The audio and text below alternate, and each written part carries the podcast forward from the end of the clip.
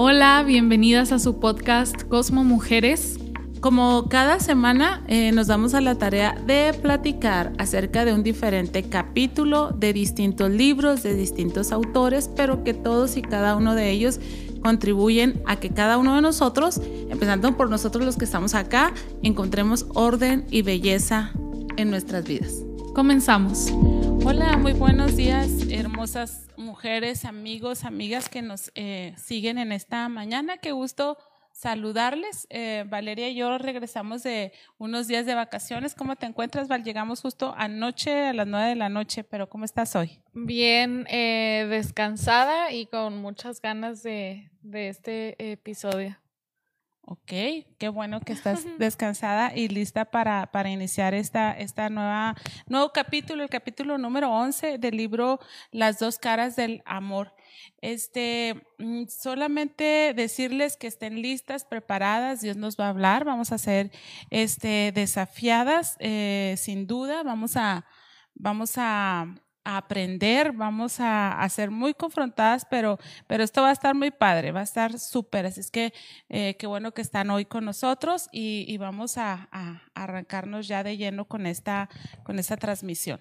Quiero hacer un paréntesis, sí, ¿puedo? Claro, adelante. Este, porque creo que hay, hay muchas personas que no están eh, conectadas o al tanto de todo lo que hemos estado viendo. Sí. Eh, este libro se llama Las dos caras del amor ya hablamos, eh, bueno, ya ahondamos muchísimo en el, en el tema, obviamente, ya vamos por, por terminar, pero lo que quiero que sepan es que eh, estuvimos hablando las dos semanas antepasadas acerca de la severidad y cómo los que son, se inclinan más a la cara del amor que es severa, eh, pues pueden agregar algo de ternura a esa severidad. Y la semana pasada y esta semana vamos a terminar con cómo los que tienden más hacia la cara tierna del amor pueden agregar severidad a su a su ternura, ¿no? Y recalcar pues el hecho de que ser tierno o ser severo no es ni ser bueno o ser malo, simplemente es la tendencia natural que tenemos cada una de las personas y cómo le podemos sacar el mayor provecho a eso precisamente agregando un poquito de la otra cara que nos falta, ¿no? Sí, la idea de los autores es que tengamos equilibrio, ¿verdad? Que no nos perdamos por estar en un extremo o en otro, en otro extremo.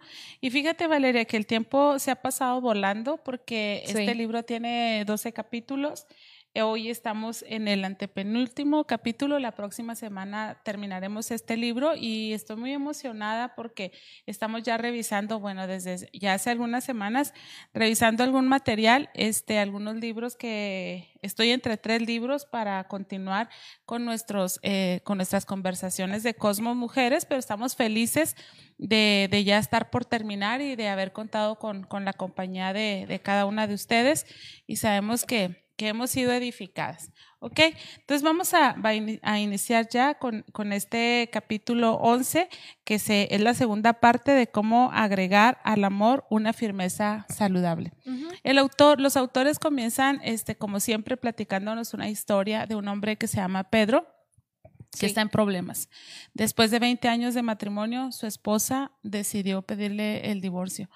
Dice que esta mujer se enamoró de él por su ternura, por su sensibilidad, pero 20 años después eh, cada vez iba apareciendo menos atractiva la ternura, sobre todo cuando se presentaban problemas y donde se requería que él mostrara firmeza y no lo hacía.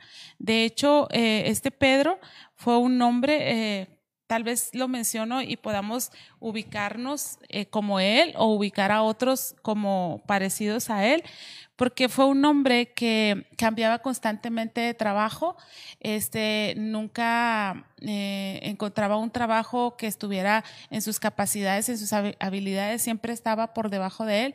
Y Pedro solía esconderse en una, ah, ¿cómo se diría? En una utopía, en un sueño. Eh, siempre esperaba con muchísima ansia el poderse sacar la lotería. Y, dicen los autores que ese algo, porque para él era la lotería, pero otros pueden tener otra cosa como como el mudarse a otro país, el, terminar X carrera, tener cierta edad, eh, lograr tal sueño de, un emprendimiento, algo así. Dicen los autores que este algo eh, que era para Pedro su, el premio de la Lotería Mayor, era algo que él tenía allí para evitar tener que cambiarse a sí mismo. O sea, cuando la esposa lo presionaba acerca de que necesitas ser más formal, necesitas tener un mejor empleo, necesitas potencializar tus habilidades, todo eso, él, él tenía la posibilidad de ganarse la lotería. Pero dice, tenemos ese algo que hace que justifiquemos y nos resistamos al cambio qué terrible eso, ¿no? Y yo pensando en montones de personas que, que, a lo largo de la vida he conocido y que caen en ese, en ese hoyo de, del caminar, del transitar de la vida, de tener algo que abrazan, pero que impide que ellos procedan hacia el cambio, hacia buscar el equilibrio. ¿Cómo la ves, Val, con eso? Em, lo mismo dije la, la, vez pasada, pero creo que es muy retador el, el saber que hay mucho que cambiar y no, y vuelvo a lo mismo, no porque sea malo, sino porque hay, hay mucho crecimiento que tal vez nos estamos perdiendo por precisamente por eso, ¿no? Por justificar o por, o por querer vivir como en una utopía o en una fantasía constantemente. Yo siempre se los digo, pero este, yo soy bien buena para eso, para, para fantasear con cosas o para creer que, que mágicamente van a pasar o que, o que solo se va a dar. Y a veces sí, pero no, no siempre. Entonces, tal, a veces también me, me, detengo de mucho crecimiento, de muchas cosas que pudiera hacer, precisamente por estar pensando esto, ¿no? Y por estarme justificando, porque me he visto en muchas ocasiones en las que me dicen, eh, no sé, corrige esto o aquello y el otro, y, y siempre es como eh, mi defensa de, ah, pero es que es por esto y por aquí y por el otro, sí me explico. Siempre una justificación. Ajá. Entonces creo que que me identifico con, con, él. Pedro. ok, bueno, fíjate qué interesante porque dicen los autores que Pedro podía percibir exactamente lo que necesitaba hacer y sin embargo, dice, se sentía incapaz de dar ese primer paso decisivo, ese, ese primer paso de decisión. Entonces, eh, los autores dicen que el futuro de nuestras relaciones puede depender de nuestra habilidad de hacer esos cambios. Y eso aplica tanto para los que somos tiernos como para los que somos severos, porque las dos polaridades pues nos generan mucho conflicto. Entonces la idea es que tengamos esta capacidad de de, de, hacer cambios. Pero muchas veces, muchos podemos estar, este, los tiernos, convencidos de lo que necesitamos mejorar. Me llamó mucho la atención en el capítulo anterior, cuando los autores mencionaban que cuando iban a una predicación, escuchaban la palabra de Dios y se sentían muy confrontados, muy redarguidos, este, muy miserables, tengo que cambiar, pero hasta ahí. O sea, hasta ahí llegaba, ¿no? Entonces la convicción no, no es suficiente. A la convicción hay que sumarle decisión. Entonces, si eres convencido por, por el predicador, por la obra del Espíritu Santo, por alguien que te ama y te persuade de que necesitas hacer cambios, este, qué padre, pero es apenas el 50%, el otro 50% es la decisión. Entonces, este, este primer número cuatro de, de las recomendaciones que necesitamos para, para agregarle severidad a la ternura es enfrentar la indecisión. A algunos nos va a costar más y a otros nos va a, costar menos.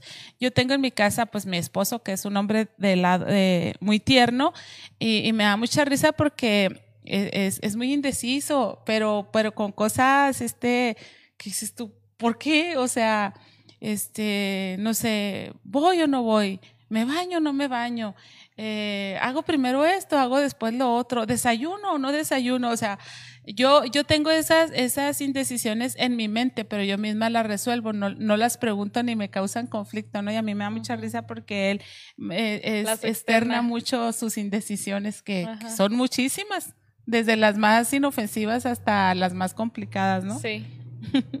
Entonces, mira, eh, la indecisión necesitamos superarla porque si no lo hacemos, eh, la indecisión tiene el poder y la capacidad de impedir que abandonemos el pecado, de llevarnos, tiene la capacidad y el poder de llevarnos al fracaso, de llevarnos a la depresión o a la desesperación y también este restar capacidad en nuestras, en nuestras áreas laborales, en la indecisión. Entonces necesitamos trabajar en eso. Creo que aparte se genera mucha culpa, ¿no? Y por eso no brincamos a la decisión. O sea, ahorita lo decías, hay una convicción de que debes de cambiar, de que debes de mejorar, de que debes hacer las cosas diferentes.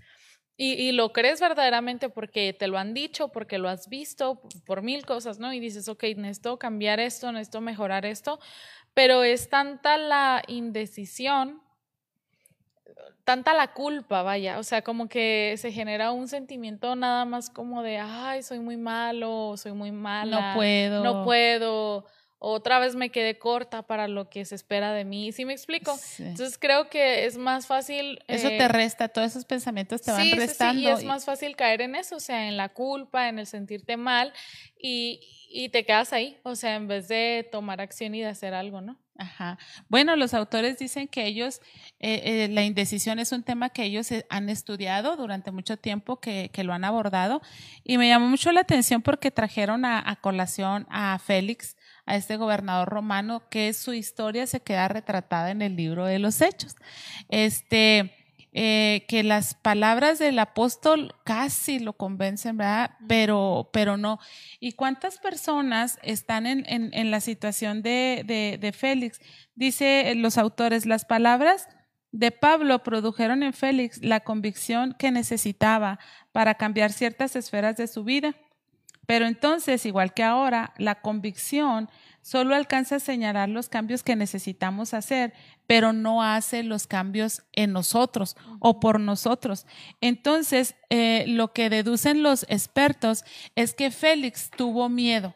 ¿Y a cuántas personas les gusta, por ejemplo, lo de Dios, pero les da tanto miedo que prefieren quedarse al borde, ¿verdad? Y me llamaba, hasta me puso, yo como pastora, los autores me pusieron a pensar muchísimo porque ellos eh, dejaron ver así que en las iglesias hay muchos cristianos que están allí pero con la indecisión. Entonces ni se atreven a involucrarse más, ni a consagrarse más, ni a santificarse más, ni a meterse más porque tienen miedo y están en la iglesia. Entonces, pero, pero luchando con esa, con esa indecisión.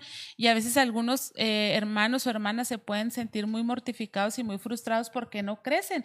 Pero quiero que invitarlos, este, a los que nos estén oyendo, que revisen qué tan ligado está con el tema de la, de la indecisión, de así como Félix, híjola, cómo me gusta oírte, Pablo, apártenlo, lo quiero escuchar, le voy a dar mi tiempo, me voy a sentar, ay, qué padre, qué interesante esto.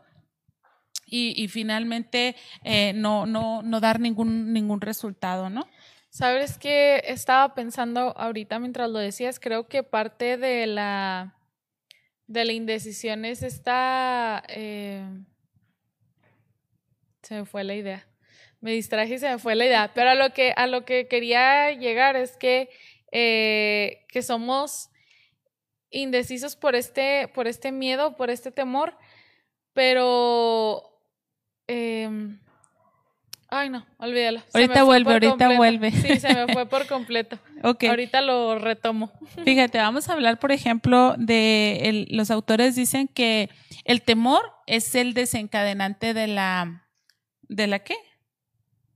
De, fue a mí ahora, de, la indecisión, de la indecisión. El temor es el desencadenante de la indecisión. Y él enumera algunos temores que, que contribuyen a esto y los voy a mencionar de uno en uno. El primero dice que las personas somos indecisas porque tenemos miedo a la disciplina.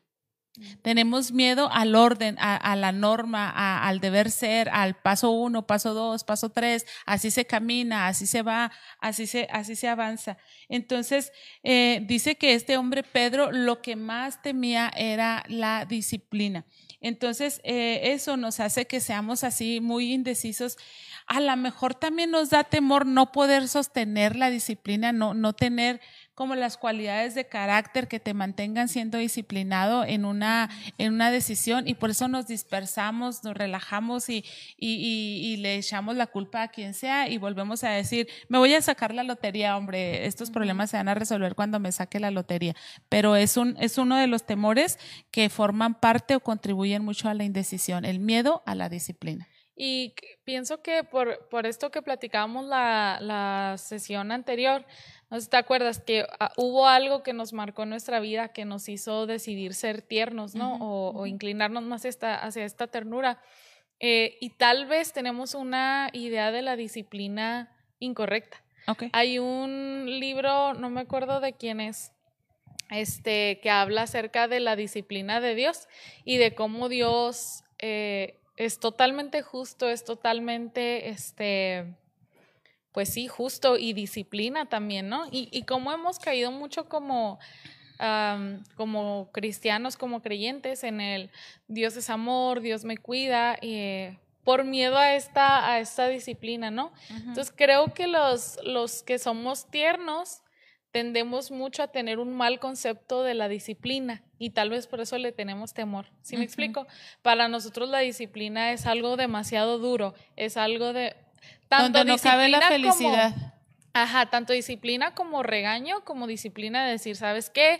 Me voy a levantar todos los días a esta hora. ¿Sí me explico? Para nosotros, o por lo menos hablando por mí, obviamente, es como demasiado, ¿sí me explico? O sea, es demasiado cuadrado, es demasiado fuerte, es, demasiado difícil. Entonces, tenemos como estos conceptos de la disciplina en los que decimos, mm, eso no, no va conmigo, ¿no? No, no me gusta.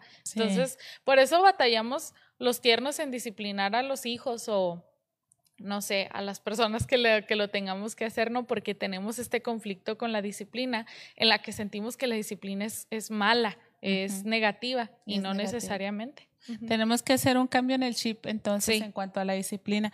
Fíjate que me estás trasladando a mis primeros años de, de matrimonio y de casada y como toda mujer recién casada tenía la idea de tener una pues una familia muy padre, una vida muy plena. Y entonces, para mí, la disciplina era tener una vida de adultos muy serios, muy formales, muy rígidos. Entonces, yo rehusaba mucho la, la, disciplina. Estoy hablando em, en cuanto a cómo debieran de ser las cosas, por ejemplo, en la administración de una casa. En, en por ejemplo, si en mi casa tenía a mi mamá siempre diciéndome, lo primero que tiene uno que hacer en cuanto se levanta es tender la cama, yo dije, ah, yo estoy en mi casa, voy a hacer una nueva vida y todo, y yo no voy a tender mi cama en cuanto me levante. Pero curioso que esa falta de disciplina y que yo lo asumía como felicidad, me, me sumía en profundas depresiones y tristezas increíbles, se iban acumulando las, el desorden y eso me hacía sentir este eh, incapaz, eh, llena de culpa, etcétera. Y, y, tuve que cambiar ese chip de, de, ver la disciplina como algo que te va a ayudar, que, que, es positivo y no necesariamente negativo como venía yo de casa. Entonces, creo que es este punto que tú tocas nos puede ayudar mucho a los, a los tiernos para que cambiemos cómo estamos viendo la disciplina, para que no, no estemos en la, en la indecisión. ¿Ok? Sí. Sí. Eh, el segundo temor que produce indecisión es el temor al fracaso. Eh, para los tiernos, mejor no intentamos que exponernos a fracasar. Mejor no hablamos, mejor paso desapercibido, que, que vaya yo a fracasar, que, que alguien se vaya este, a burlar de mí o algo así por el, por el, por el estilo, ¿no? Entonces, eh, por ejemplo, se dicen los autores que Pedro no quería conseguir ningún buen empleo por temor a que lo evaluaran como incompetente.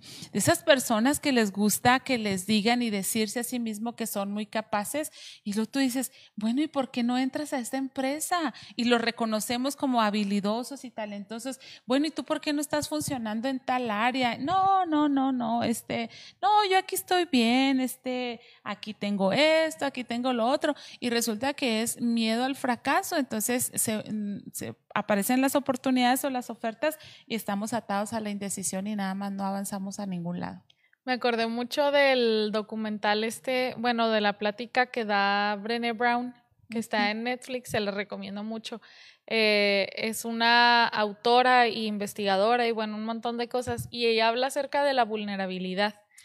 Y me gusta mucho porque precisamente dice que la vulnerabilidad se trata de vivir una vida más plena, pero lo logras exponiéndote. O sea, la vulnerabilidad, la vulnerabilidad, vulnerabilidad, perdón, es exponerte. Y, yo siempre les digo a las personas, es como desnudarte, no literalmente, pero es desnudarte frente a las personas o frente a las situaciones.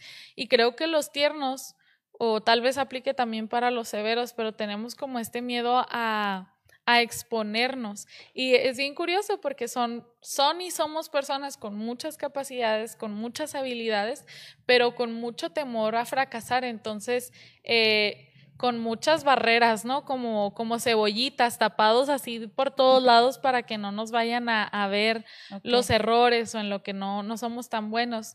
Em, y ella habla eh, y dice que una vez un muchacho en, su, en una conferencia llegó y le, le, agradeció que le encantaban sus libros y no sé qué, y ella muy contenta, que qué padre. Y entonces él le empieza a contar y le dice, ¿sabes qué? Me le declaré a la muchacha que, que me gustaba, le dije que, que la amaba, que no sé qué. Eh, y ella así como que muy contenta, ah, qué padre, ¿y qué te dijo?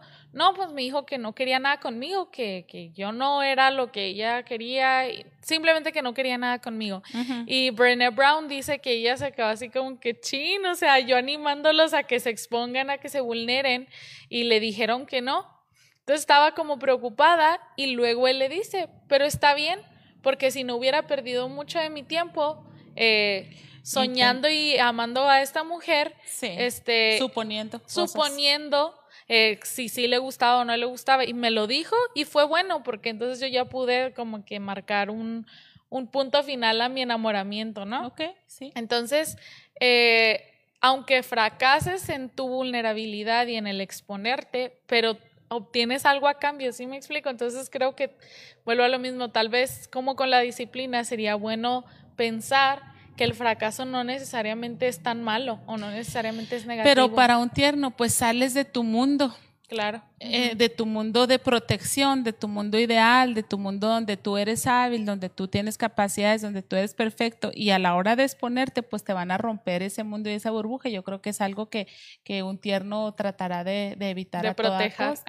Pero tú lo decías, la burbuja más tarde que temprano se rompe. Por ejemplo, este hombre no avanzó hacia otros trabajos y la esposa terminó, aunque ella trabajaba y nunca fue el problema no trabajar, sino que ella fue perdiendo este encanto o, satisfacción, fue experimentando mucha frustración y decidió terminar con el divorcio. Y esto pues debió haber sido fuertísimo para... Que ese es el problema y lo hablábamos la vez pasada, o sea, nos cuidamos de unas cosas, pero terminamos perdiendo otras que son muchísimo más importantes, ¿no? Sí, así es. Ok, entonces otro temor que alimenta la indecisión es el temor al éxito.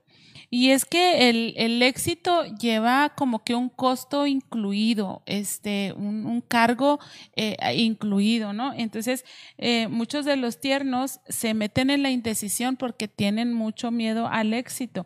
Y dice que, dicen los autores que es porque están llenos de sentimientos de inferioridad, y creen que no merecen triunfar en absolutamente nada. Pero otros temen que el éxito traiga aparejado el rechazo, porque obviamente mientras que eres exitoso para algunos, pues otros te van a criticar, otros te van a señalar, otros te van a censurar, ¿no? Otros este, piensan que también el éxito los va a terminar alejando de sus seres queridos, porque como que te te atrapa, ¿no? La obligación, el compromiso, el, ir avanzando. Y otros más dicen que el éxito da miedo porque ya que logres, lograste una meta, no es estático, vas a tener que ir en pos de una meta más, más grande y vas a tener que obsesivamente, si quieres, ponerte toda tu atención para lograrla. Entonces, este, y otra cosa más es que algunos temen porque dicen el éxito va a generar una sensación de vacío. Entonces te encuentras platicando con personas que tienen toda la capacidad para ser exitosos, pero se quedan en la indecisión y luego hasta aluden a otros y dicen, no, pues fulano de tal es sumamente exitoso y está solo, ya se tuvo que apartar de su familia, está bien agónico porque va meta tras meta. Entonces justifican y mejor se quedan este, sin probar de aquella agua que se les ofrecía en, en algún momento. Que al final es, es pura comodidad, ¿no? Eh, lo dijiste tú. Eh, y lo digo porque lo, lo, he vivido, o sea, pues yo me inclino más hacia la cara tierna del, del amor y, y, me identifico mucho con eso, o sea, con el, no querer hacer las cosas por, por temor a que pase esto, a que es más, esta semana lo platicaba contigo, ¿no? Que te decía, es que veo ciertas cosas y me retraigo, o sea, porque no, porque no me quiero exponer a la crítica o no me quiero exponer a, a mil y un cosas, ¿no? Entonces, para no exponerme a, a la crítica, pues lo que mejor me sale, según yo, es eh, retraerme y, no nada que están. Mira cómo se retrae, qué barbaridad, no debería estarse retrayendo. exacto. Entonces, al final de cuentas, creo que es, es comodidad y necesitamos nosotros vencer mucho la, la comodidad, creo que tendemos mucho a eso. Y sabes que quisiera saber la raíz de, pero eso que decía de los sentimientos de inferioridad, creo que también tendemos mucho a eso. No sé si como como tenemos este lado tierno del amor y por ejemplo los severos son como más, ¿cómo te diré? ¿Cómo se le podrá decir? Como más... Tal vez más seguros. Más seguros, más impositivos, no sé cómo... Más dominantes, ajá. Ajá. Por ejemplo, tú ves a una persona severa que llega a un lugar y la notas porque es severa y porque tiene esta personalidad a un tierno no necesariamente. Puede algunos que sí, porque también hay tiernos que son extrovertidos y lo que sea, pero a lo que voy es que me gustaría saber de dónde viene esta, esta raíz de tanta inferioridad, porque la he visto en mí, la he visto en otras personas con, con esta inclinación hacia el lado tierno del amor. Eh, y creo que, que, quisiera hacer mucho énfasis en, en, en la capacidad y habilidad que tenemos para hacer muchísimas cosas, tanto como los, como los severos, no, no por menospreciar el trabajo de los severos, porque ellos también lo pueden hacer, sino, si me explico, como igualarnos en la, en la balanza, en el sentido de hay mucha habilidad, lo que pasa es que también hay mucha comodidad, hay mucho conformismo, hay mucha... Eh, muchas, mucho deseo de protegernos. Quisiera decirlo así, mucho deseo de protegernos, de protegernos de la crítica, de protegernos de la gente, de protegernos de, de tantas cosas y, terminamos perdiéndonos de mucho por estarnos protegiendo tanto. Ok, muy bien. Bueno, el cuarto temor que conduce a la indecisión es el temor de descubrir nuestras limitaciones.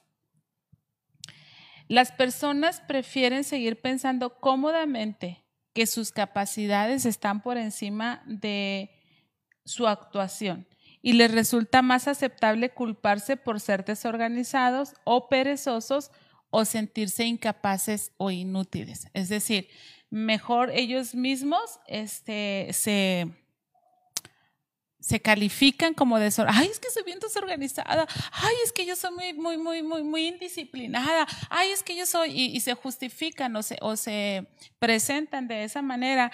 Pero antes de que alguien más vaya a decir, híjola, tú no eres capaz de llevar esto adelante, no se te puede confiar esto porque, porque no vas a dar resultados. Entonces, eh, eh, eh, tenemos temor de que otros conozcan nuestras limitaciones. Así es que mejor nos quedamos en la onda de, no, es que yo soy desorganizada, perezosa, muy indisciplinada, pues así soy yo, ¿no? Y, y, y, por eso no, no avanzamos a tomar una decisión que resulte para beneficio de nuestras vidas. El quinto temor que produce indecisión es el temor al compromiso. Eh, me ha tocado escuchar hasta personas que dicen, yo sé todo lo que se requiere para tener un buen matrimonio, pero no quiero hacerlo, no me veo así.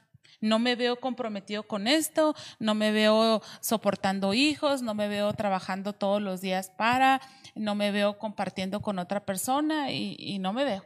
Entonces, este, tienen mucho miedo al compromiso. Eh, y, eso los deja que estén en la, en la indecisión. ¿Me caso no me caso? Y con la Margarita, no me caso, no me caso. Si me caso, no me caso. Le entro a este proyecto, le entro a este proyecto. ¿Por qué? Porque nos da mucho miedo el, el compromiso. ¿Cómo ves tú eso? Pues, eh, ay, es que siento que es lo mismo. O sea, es miedo a, a quedar mal, a no, a no dar el, el ancho, pienso yo. Y la, lo más fácil es mi comodidad bueno, me da tanto miedo comprometerme con esto, con aquello, con el otro, bueno, mejor no, porque, porque no sé si me vaya a salir, porque no sé si me vaya a sentir cómodo, porque no sé, porque no sé. Entonces tendemos a la comodidad también, o sea, no comprometerte es cómodo.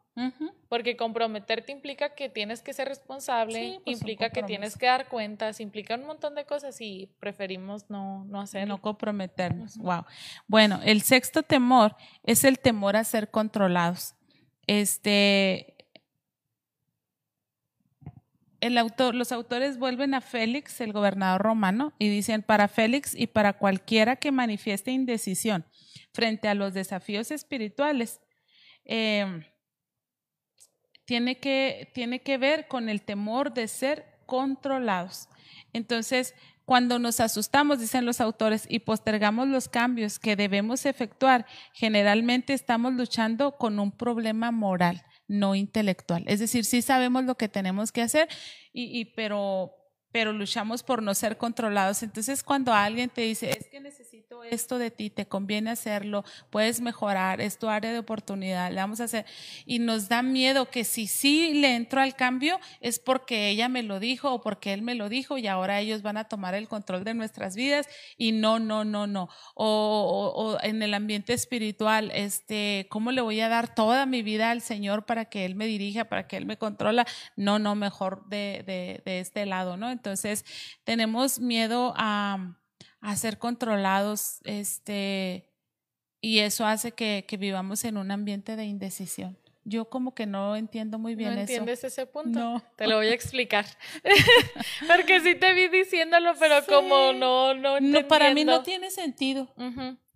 Para mí sí, te lo voy a explicar por qué. Este, es bien, es bien raro. Yo voy a hablar desde mi perspectiva porque claramente yo así lo he vivido. No significa que con todos los tiernos aplique de esa manera, ¿no? Pero me pasa eh, que como siempre tendemos, ¿te acuerdas que cuando hablamos de las características de los que tienden a la ternura hablábamos de cómo somos adaptables? Sí. Este, de la adaptabilidad que tenemos o el amoldamiento que tenemos hacia las personas. Que si a él no le gusta sentarse enfrente, yo me siento enfrente para que él se pueda sentar okay. atrás. Que si a él no le gusta comer esto, yo como eso porque para que okay. no se desperdice. ¿Sí me explico? Uh -huh. Entonces tenemos esta capacidad de, de moldearnos o de adaptarnos a las situaciones. Pero como tenemos esta tendencia casi siempre o sí. siempre, eh, nos da mucho miedo eh, caer en un, en un control o en una manipulación de las personas. ¿Sí me explico? Porque sabemos que somos fáciles de, de convencer o fáciles de, de adaptar. Okay. Entonces, como que se nos prende un foquito rojo de, de, no te vayan a estar controlando, no te vayan a estar manipulando, no te vayan a... ¿Sí me explico? Uh -huh. Porque como tendemos a, a, a... O sea, yo puedo dejarte a ti la responsabilidad de lo que de lo que quieres que yo haga y yo lo hago, ¿sí me explico? Entonces llega un punto en el que decimos, no, pero no puedo dejar que esta persona me controle por completo. Yo siento que es como que se nos prende un foquito de alarma de no vaya a ser que, que esta persona y que abuse, ¿sí me explico? Okay. Porque de alguna manera... Eh, de alguna manera somos abusados, y no lo digo de, de una perspectiva de víctima ni de, ni uh -huh, de nada, uh -huh. abusados en el sentido de, de, eso, o sea, se abusa de nuestra eh, de nuestra adaptabilidad, de nuestra de que cedemos o lo que sea, entonces se nos prende el foquito como de no vaya a ser que me estén que me estén controlando. Entonces es bien raro porque somos muy adaptables, pero a la vez somos muy testarudos o muy este muy necios, o sea, no, no, no, eso yo no lo voy a hacer porque sentimos que nos están de alguna manera controlando. Ah, bueno, pues gracias por explicármelo. es que para mí, si alguien me, me invita, me incita, me convence a que haga un cambio y yo hago el cambio, este... Tú lo asumes propio, ¿no? Aunque sepa y pueda darle honra y participación a la otra persona, no significa que yo voy a convertirme en esclavo de la otra persona. O sea, yo puedo decir, hey, pero porque tú tienes Exacto. esa voluntad, si me explico, Exacto. y esa firmeza. Y Exacto. nosotros, como lo veíamos antes, que podemos caer incluso en relaciones codependientes, uh -huh. tenemos esta tendencia a, a así dejarte que, que, manipules o que muevas mi vida, ¿verdad? Si, si estamos en un entorno no, no sano o si nosotros no estamos como que en una situación sana. Entonces creo que sí es como nuestra alarmita de no te vayas a estar dejando controlar, pero a veces es muy irracional. O sea... Sí. Muy irracional, yo te voy a decir por qué, porque al final de cuentas todos en cierta medida somos controlados por alguien. Uh -huh. O sea, de veras, eh, porque no somos solos, no estamos, pertenecemos a grupos y siempre alguien nos controla, pues depende tú cómo lo veas, ¿no? Este, tu jefe te puede controlar pero tú puedes decir, es mi jefe, o sea, él tiene derecho a decirme esto y esto y aquello y hasta aquí. Y cuando a mí ya no me convenga, pues cambiamos de jefe o, él cambia de empleado, ¿no? Pero todos eh, eh, somos controlados, eh, es parte del orden, es parte de pues la... somos interdependientes, ¿no? Exacto, bueno, en fin. Sí, pero te digo, es, es por eso y tal vez valdría la pena cuando estemos sintiendo esto que nos están controlando, decir, a ver, lo estoy sintiendo porque sí me están controlando o soy yo que me estoy poniendo histérico porque o paranoico, ajá. Sobre todo si tienes no sé historial de de una relación abusiva o algo, pues obviamente vas a tender más a esta a este temor, ¿no? Ok, bueno, este, si dos o más de estos seis temores se combinan, fácilmente pueden inmovilizar la capacidad de una, de una persona para emprender los cambios que necesita realizar. Así que necesitamos ser libres del temor y acordémonos de la palabra del Señor que dice el perfecto amor echa fuera el temor. Entonces, ¿cómo hacemos? Los autores nos hacen una recomendación sencilla de cómo hacemos para enfrentar el temor y dice, en primer lugar, elija una esfera en la que usted necesita hacer cambios y no está haciendo cambios por, por lo que sea, ¿no? Por eh, X, Z o Y. Y ya cuando elegiste esa esfera en la que necesitas hacer cambios, entonces eh, mm, descubras cuál es tu miedo, o sea, cuál es el miedo que, que te tiene en la indecisión. Y, y, entonces ya cuando identificas ese miedo necesitas abordarlo. Entonces, cosa por cosa, identifica cuál es el área donde te estás resistiendo. Ya sabes, porque no es un problema intelectual, ya sabes en dónde necesitas hacer cambios. A lo mejor es en, en tu hora de levantarte, en tu hora de acostarte, este, y, identifica cuál es el miedo. El miedo a, al fracaso, el miedo a la disciplina, el, el miedo a que, a que te conviertas en una persona no alegre no festiva, no buena onda o algo así.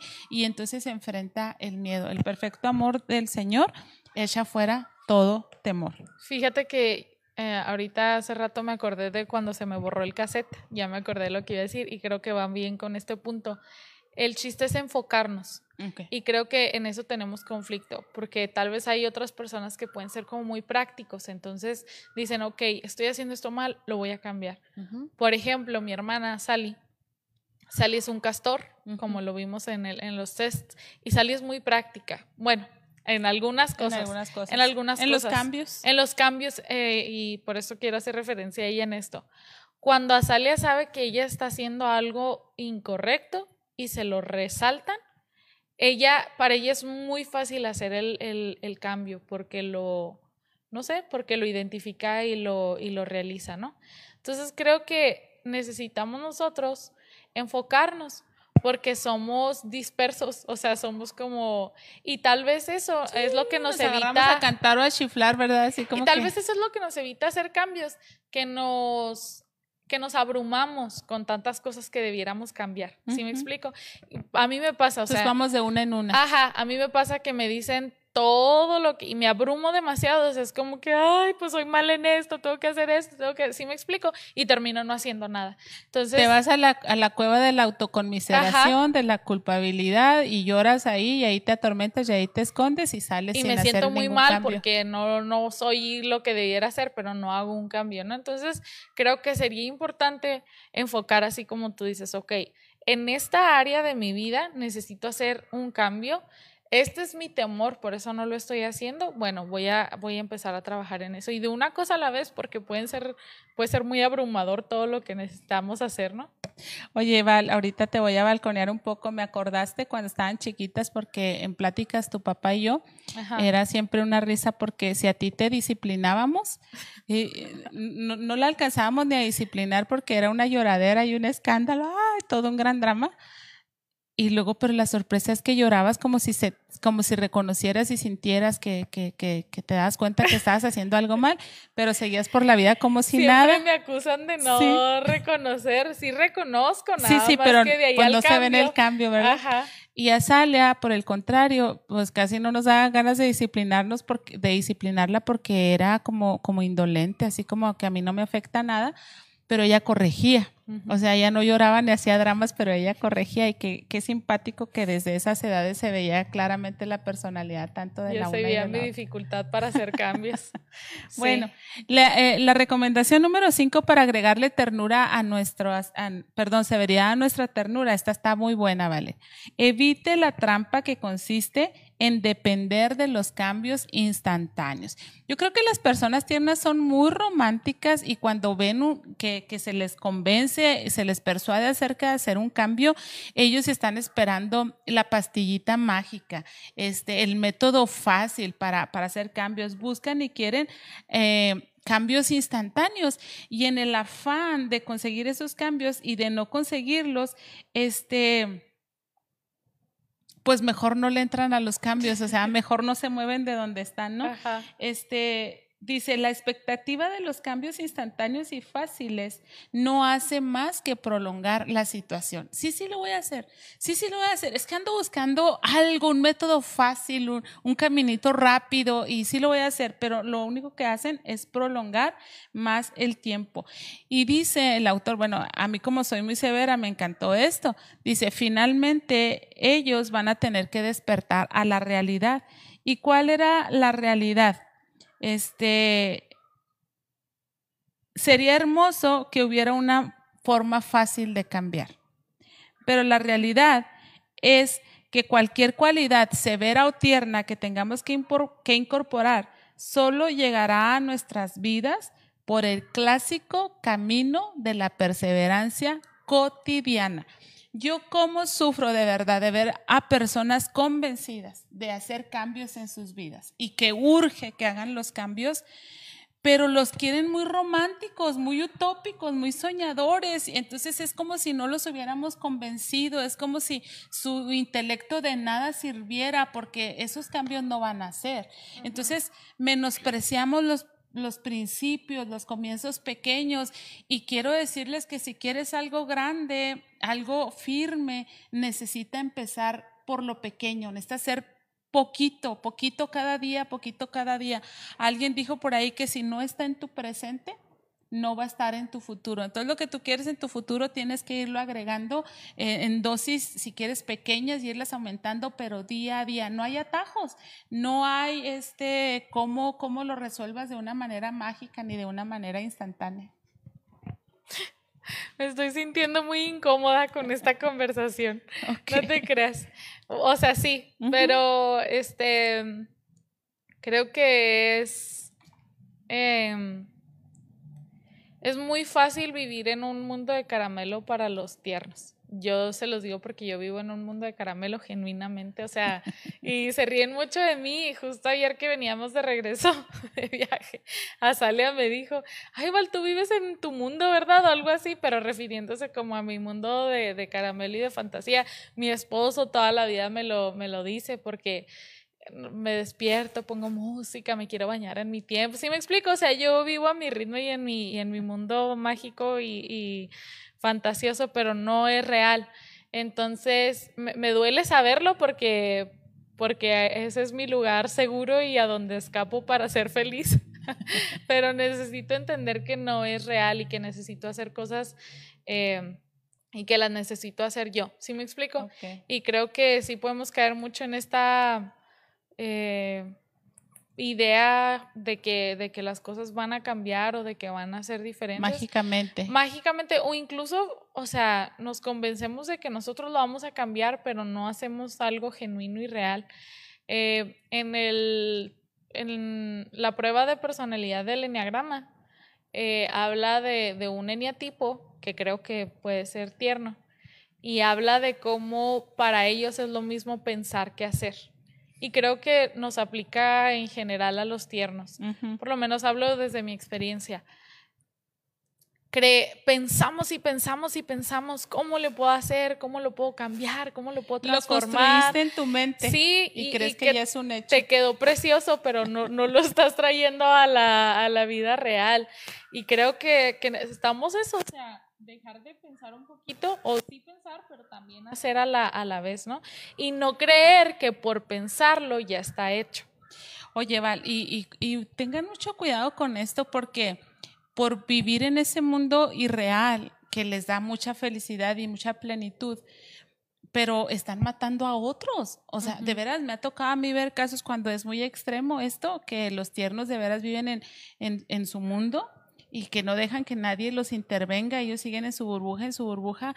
Los que están fuera de su burbuja y alrededor de ellos están algunos agónicos, o sea, algunos muy desesperados, muy cansados. O sea, por ejemplo, para esta mujer, esposa de Pedro, que tomó la iniciativa del divorcio, qué, qué duro, qué, qué, desgastante, porque no era su idea, no era su plan, estuvo trabajando por 20 años, sacando a los hijos adelante. Ella, en los autores dicen que ella se dio cuenta que si ella dejara de trabajar no tendría ni para comer, porque su esposo este, prefería pensar o, o, se aferraba constantemente a un billete de lotería. Algunos, eh, otros se pueden aferrar a un negocio fácil.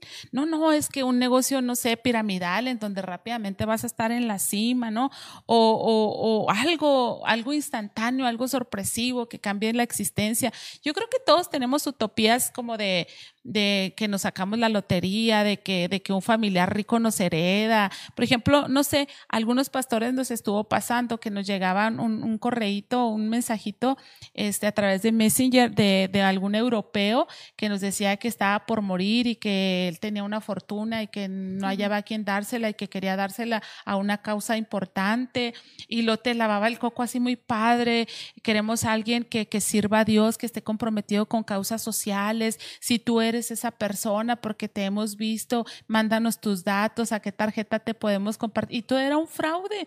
Entonces, todos tenemos esa, eh, esa locura, ¿no? De esa utopía de, ay, que de un día a otro seas rico, que de un día a otro se te resuelvan tus problemas, pero necesitamos aterrizar los pies sobre la tierra y darnos cuenta que, que, que no es así. De hecho, eh, el, el, autor por ahí subrayé, a ver si encuentro ahorita la nota, donde dice, si no sales de esto, pues finalmente vas a, vas a terminar siendo un pordiosero, un, una persona que, que ande mendigando porque no hay otra manera más que trabajar para, para lograr las cosas, ¿no? ¿Sabes el peligro que yo le veo?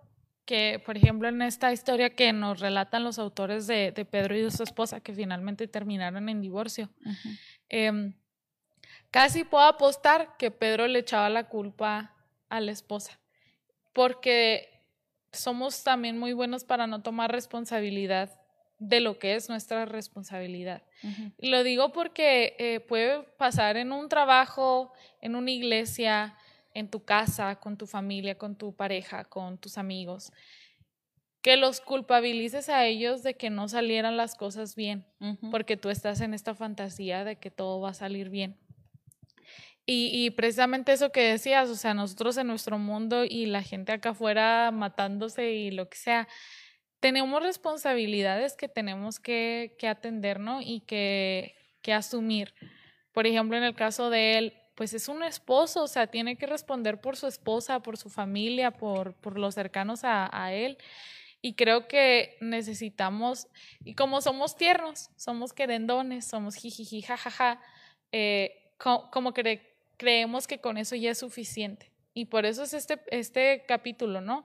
Porque no es suficiente ser cariñoso, jijiji, jajaja. No tiene nada de malo, qué bueno que lo seamos, qué padre que lo somos, porque hay personas que, que no se les da fácilmente, pero también tenemos que, o sea, también tenemos responsabilidades y también tenemos situaciones que tenemos que, que resolver, ¿no? Entonces, claro. a veces necesitamos, como tú decías, poner los pies en la tierra y decir, ok, ¿qué tanto estoy haciendo que esto cambie y que esto funcione? ¿O qué tanto ando fantaseando con que va a funcionar y va a cambiar en algún momento? Ok, bueno, desde ahí nos brincamos una excelente transición, creo yo, para la recomendación número seis, que es una invitación a los tiernos a acostumbrarse a rendirle cuentas a alguien. Ya sabemos que será un gran desafío porque no les gusta la disciplina, no les gusta el compromiso, uh -huh. le tienen miedo al fracaso, le tienen miedo al éxito también, entonces se pueden quedar en la indecisión. Pero este es un excelente punto, el rendirle cuentas a alguien más. Este, me encanta mucho que uno de los autores, John, habla de él cuando estaba recién casado y él era una foca y una foca pues es fiesta y pasarla bien. Una nutria. Una nutria, sí, tienes razón. Perdónenme, todas las nutrias. Entonces, dice que su gráfico de la personalidad parecía un electrocardiograma con un pico altísimo nada más en, en la nutria y todos los demás este, planos. Pero dice que en los primeros años de matrimonio, se demostró su indecisión de la manera más, más dramática que podía hacer en cuanto al manejo de sus, de sus dineros. Entonces, él dice que, mm, que dejaba todo mes tras mes hasta el último momento. Y dice, eh, él estaba casado con una mujer que es tipo castor y que probablemente ella podía, podía haber administrado su propia cuenta, pero él dice, yo era el sabelotó de la familia y no iba a dejar que unos cuantos cheques sin fondo me sacaran de mi ineficaz, de mi ineficaz, aunque cómodo método de llevar las cuentas. O sea, un método totalmente desorganizado, ¿no? Entonces, dice que además de terminar en el asilo de los pobres, dice, lo que este método logrará es que usted haga lo que yo hacía. Dice que él se tenía que mudar constantemente de bancos para poder tener su saldo real de, sus cuentas. Bueno, en aquellos años, ya sé que ahorita hay muchísimos recursos más, pero él dice que su irresponsabilidad le producía mucha tensión a su esposa. Ella era más organizada y él era más improvisado y pues generaba muchísimo conflicto. Entonces dice que llegaron a una iglesia y él se incorporó a un grupo de varones pequeños, eran así como células, y dice que había este, tres nutrias, este, dos, dos perdigueros y un castor, que era el líder. Y, dice, y todas nuestras reuniones eran súper padres. ¿Cómo te va en tu matrimonio? Excelente. ¿Cómo la están pasando? Súper bien, de maravilla. Dice, todas las reuniones, dice, nos, nos felicitábamos unos a otros, dice, de lo bien que estábamos. Y nada más que el castor, dice, un día decidió tomar acción quiso comprobar que todo fuera tan bien, dice, y llamó a mi esposa. Y le dijo, hola, este Cindy, este, hablo por John, quiero confirmar contigo eh, que él sea un buen esposo, que sea un buen administrador, o que tú me des si hay una área en la que yo pueda apoyar a John para que sea el esposo que la palabra de Dios dice que debe de ser. Y dice, wow, entonces eso fue increíble porque Cindy encontró con quién apoyarse para liberar su, su tensión del desorden de la administración de la economía de la casa. Y, dice que este hombre estuvo así, eh, a, pie juntillas. ¿Qué pasó con esto, John? Eh, si no cuidas esto, John, John, necesitas trabajar esto, John, la palabra del Señor dice esto, John, aquello y aquello y aquello. Entonces dice que obviamente pues él lo amó porque le, le, le, le ayudó, ¿no? En, en su área de oportunidad, pero él tuvo que a, aprender a rendirle cuentas a alguien más y no sentirse tan ofendido porque a veces eh, nos hacemos como, como, como las caparaz, ponemos un caparazón alrededor de nosotros, ¿no? Y conmigo no te metas y aquí nadie me opina y tú qué vas a saber y yo lo estoy haciendo súper bien. Y entonces si no dejamos que entre un poquito de luz, no vamos a encontrar lo que está perdido ahí. Entonces eso de rendir cuentas es, es muy padre, muy complicado, pero muy necesario. Deberíamos de normalizar más eh, cómo funcionan los grupos tipo alcohólicos anónimos, ¿no? Ya ves que te dan como un padrino o te apadrina alguien eh, que obviamente ya tiene más tiempo sobrio, que ya tiene el conocimiento y ahora él te ayuda a ti y te está llamando dónde estás, qué estás haciendo eh, y te anda persiguiendo, ¿no? Para que no tomes. Mm, y creo que todos necesitamos una persona así que sea como un cuchillito, como vas con esto, como y, y lo podemos nosotros mismos elegir, ¿no? O podemos este, decidir quién puede ser esa persona. Eh, y creo que nos puede, nos puede servir mucho y nos puede ayudar mucho porque nos puede dar perspectiva. Porque a veces eh, de nuestro esposo o nuestra esposa no lo recibimos porque decimos, es mi esposo. O sea, no, y nos, vulneramos demasiado y no lo queremos hacer. Ajá, y nos sentimos muy amenazados, ¿no? Porque son esta persona que nos conoce mucho. Pero bueno, tal vez podemos hacerlo con alguien eh, que tenga una perspectiva eh, más objetiva de la situación y que nos pueda ayudar con lo que es, estamos batallando. Y darles la autoridad, o sea, darles la confianza. Por ejemplo, yo, que soy este severa, hace ya algunos años que leyendo algún libro, este, yo aprendí acerca de la importancia de rendirle cuentas a alguien sobre tus áreas de oportunidad y yo tengo una pastora que es amiga mía a la cual yo la he tomado como a quien yo le rindo cuentas. Pero a veces la veo que me tiene que decir algo, pero, pero, pero teme decírmelo. Ella es una mujer muy prudente, muy sabia, pero teme decírmelo. Entonces, sí me lo dice, pero siento que es más cómodo cuando yo le digo, le estoy haciendo el planteamiento porque yo quiero que usted me, me, me ubique, ¿no? Me, me, me, direccione, me dé perspectiva. Y para mí siento que ha sido muy saludable, muy bueno, porque en riesgo de deslizarnos y de equivocarnos y de caernos estamos absolutamente todos. Pero cuanto más cuando pensamos en cuanto a la sabiduría y a la necedad. Solamente el sabio admite corrección el necio, ¿no? Y cuántos, los primeros capítulos de Proverbios que hablan acerca de la, de la necedad y de la sabiduría, que la contraponen, por ejemplo, habla que el necio es sabio en su propia opinión. Entonces, cuando nosotros, como dice el autor, yo era el sabelo todo, yo sabía hacer las cosas, yo lo estaba haciendo bien, por eso nadie debía decirme nada, pues estás incurriendo en una necedad increíble. ¿Y cuál es el fin de los necios, no? Entonces, creo que, que apegados a la palabra del Señor necesitamos tener cuidado de eso y sí rendirle cuentas a alguien más acerca del área en donde estamos queriendo nosotros a implementar un cambio o que es necesario que, que hagamos un cambio. Como a veces podemos tener, no quiero decir que no voluntad, porque obviamente tenemos voluntad, pero batallamos a veces para, para tomar la decisión. Entonces creo que necesitamos a alguien que nos esté como impulsando o, guiando o diciendo cómo, cómo, no necesariamente cómo debe ser la situación, pero la perspectiva que ellos tienen para darnos a nosotros una, una idea más general, ¿no? Más completa de lo que debemos hacer. Sí, sí. Entonces la Biblia dice que hierro con hierro se aguza, entonces sí necesitamos a alguien.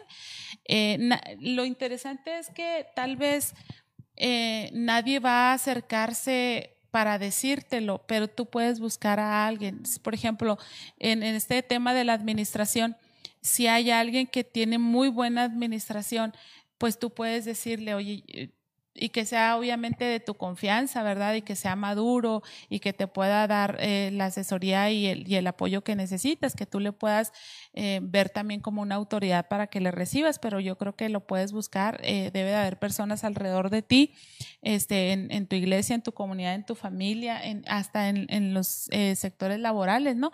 Que te puedan dar ese, ese apoyo y estaría súper, súper padre. La recomendación número siete para agregarle este severidad a la ternura es construya puentes que le permitan expresar el lado severo del amor en sus relaciones.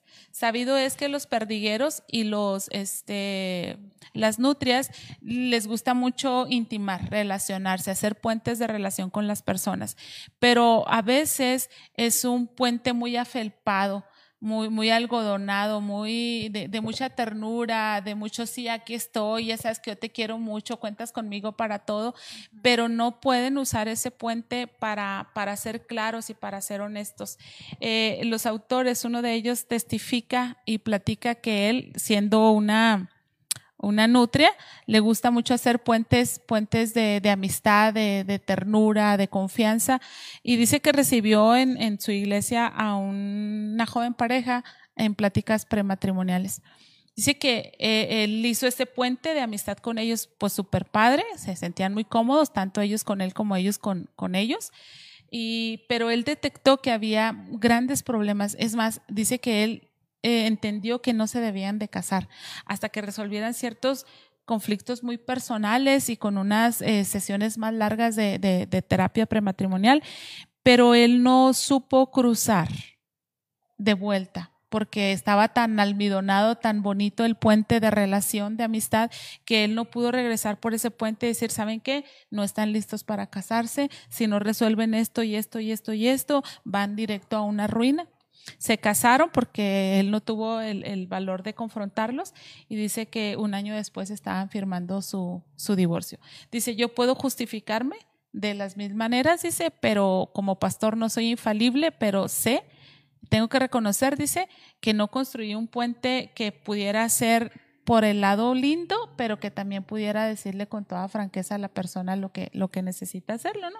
Entonces, necesitan, si van a, están aprendiendo esto, amigos y amigas, y ustedes son dados a tener relaciones así muy, muy almidonadas, muy lindas, muy bonitas, pues vayan construyendo otro tipo de relación con ellos. Y me encantó la pauta que da el autor, dice, no exageres la necesidad de edificar relaciones fuertes, íntimas, recurriendo a todos los recursos del lado tierno, del amor para nutrir esa relación, porque a veces quieres ser amigo de alguien o de, de no sé, relacionarte muy íntimamente con alguien y esfuerzas, exageras con todo, con toda la ternura, ¿no? Con, con regalos, con aplausos, con palabras bonitas, con reconocimientos, pero necesitas también este con, con franqueza, ¿no? Con palabra que, que puedas expresarte de una manera ah, natural. Entonces, dice el autor que después de este fracaso matrimonial que pudo haber estado directamente ligado con, con su no confrontar o, no, este, él ha decidido cruzar el puente. Cuando tiene que cruzar el puente para decir, no, esto no está bien, eh, se forza a hacerlo. Ajá. Entonces la palabra del Señor dice, fieles son las heridas del que ama, pero importunos los besos del que aborrece. Entonces a veces tenemos que decir cosas que no son tan lindas, pero que son para vida de las otras personas. Necesitamos adquirir esta, esta habilidad. Y podemos, eh, eso, no necesitas decir las cosas. Eh, o sea, ser honesto no es, no es igual a, ser grosero, ¿no? Y, claro. y lo puedes aprender y creo que tenemos que aprender eso. O sea, lo mismo, tenemos conceptos cerrados de la, de la honestidad o de la... Eh, de la, sí, de la honestidad, como que decimos, ay, no, es que es demasiado duro decir la verdad, no, o, o tal vez sí, pero la persona lo tiene que, que, asumir, así como tú también lo tienes que asumir cuando te digan tus, tus verdades, ¿no? Sí, pueden ser incómodas, pero necesarias. En la recomendación número 8, Plantee los cambios necesarios en términos de pasos cortos. Hablábamos de cómo te frustras si te vas a, la cueva de la culpabilidad, no soy capaz, no puedo, no sé hacerlo, eh, soy un lastre. Bueno, para evitar eso es que vayas asumiendo las cosas pasos cortos, pasos cortos. Por ejemplo, ellos dicen que atendieron a una mujer este, muy triste, depresiva, histérica, neurótica, eh, porque no podía tener orden en su casa. Entonces ellos le dijeron, bueno, dinos las cosas que tú necesitas.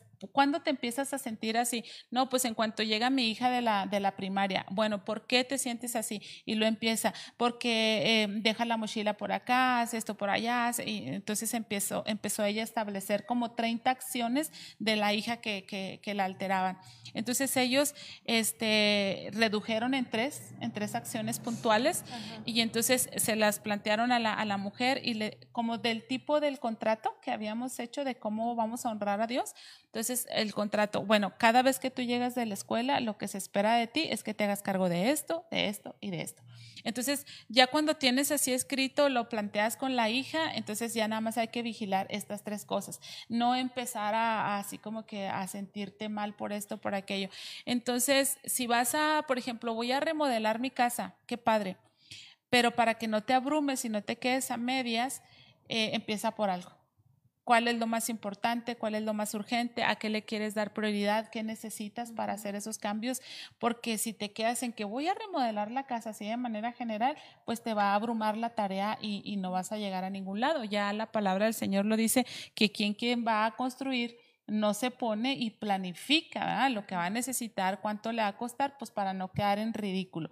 Entonces, muchos papás, muchas mamás, muchas personas en el área laboral quedamos en ridículo porque no planificamos. Decimos, en mi oficina va a ser la más ordenada de, de todo el tiempo. Es pues espérate, empieza por un cajón de, tu escritorio, ¿no? Y cuando ya veas que tu cajón quedó ordenado, pues ahora vete al archivero completo y luego así, así.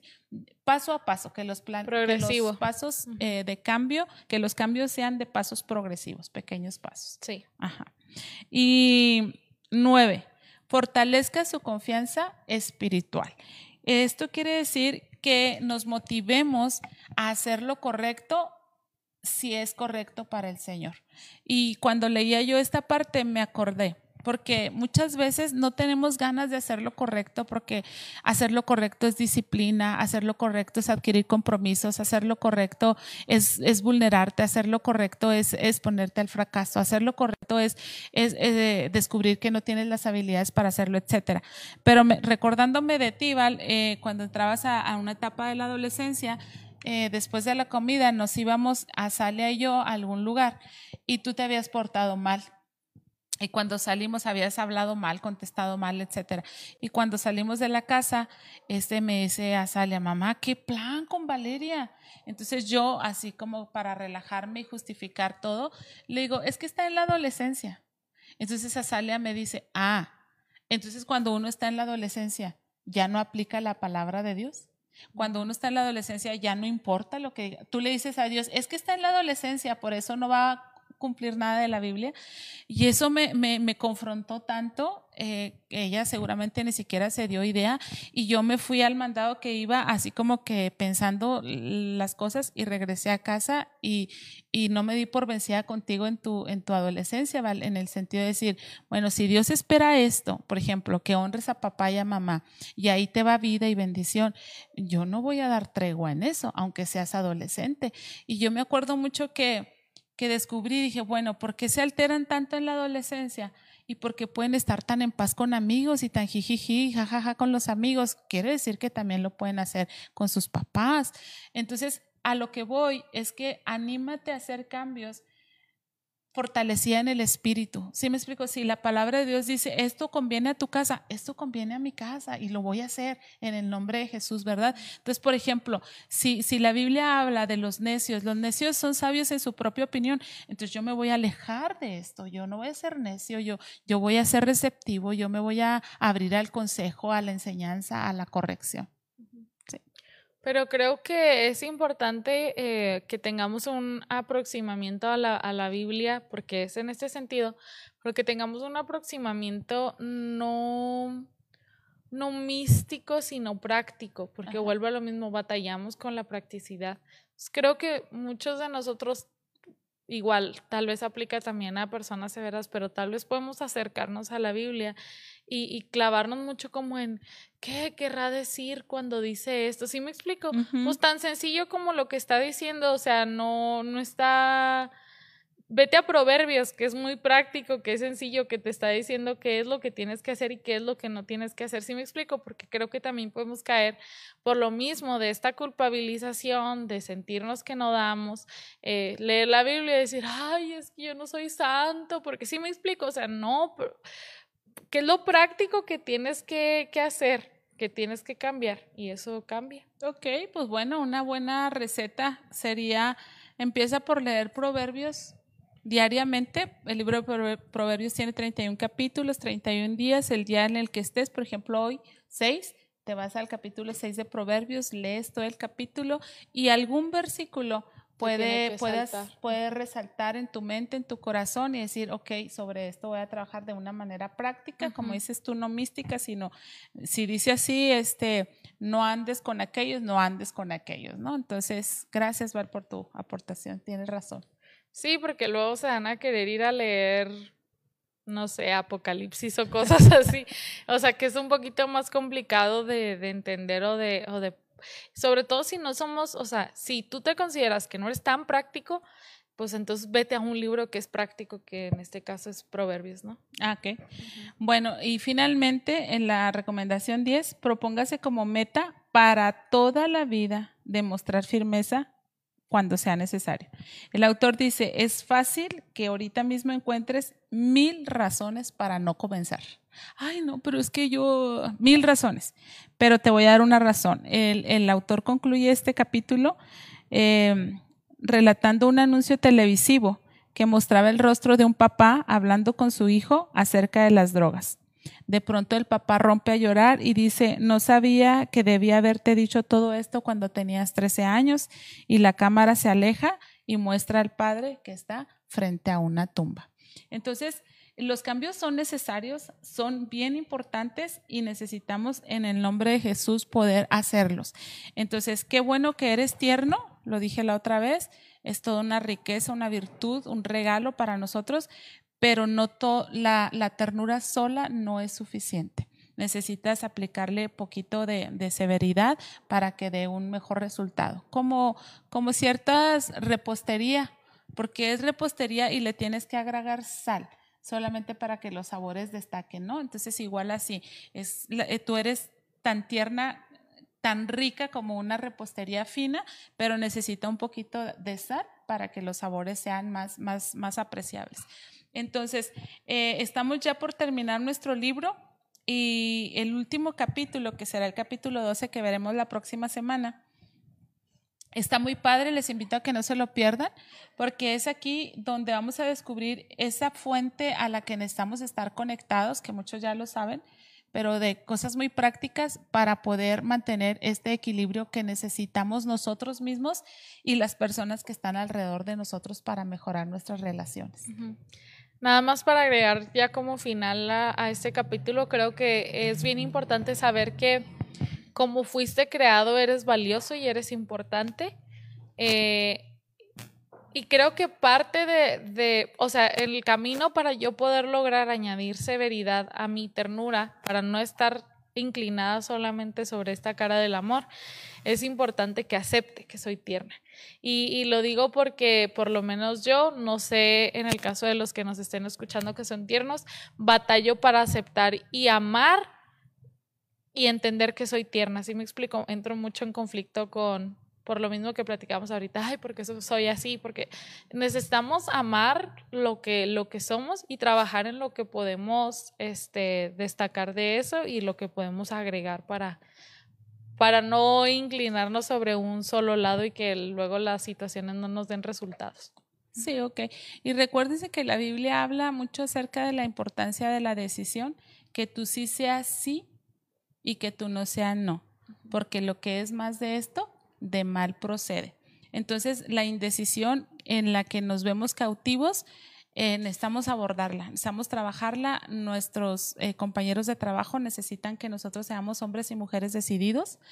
Nuestros cónyuges necesitan que seamos decididos, nuestros hijos necesitan que seamos firmes en nuestras decisiones, nosotros necesitamos ser firmes, Dios quiere que seamos firmes en nuestras decisiones, así es que pues te quiero animar mucho en el Señor a que hagas los cambios que, necesitas hacer eh, y tanto los severos como mi caso, los tiernos como Valeria, necesitamos hacer cambios y necesitamos decidirnos. Estamos ya convencidos, creo yo, después del estudio de este libro, de que necesitamos hacer cambios, que nos conviene hacer cambios, que nos va a resultar para bien hacer cambios. Ahora hay que tomar la decisión paso a paso por, por, por ir hacia la meta, el objetivo que tenemos este planeado y previsto. Qué gusto que nos hayan acompañado en este día más.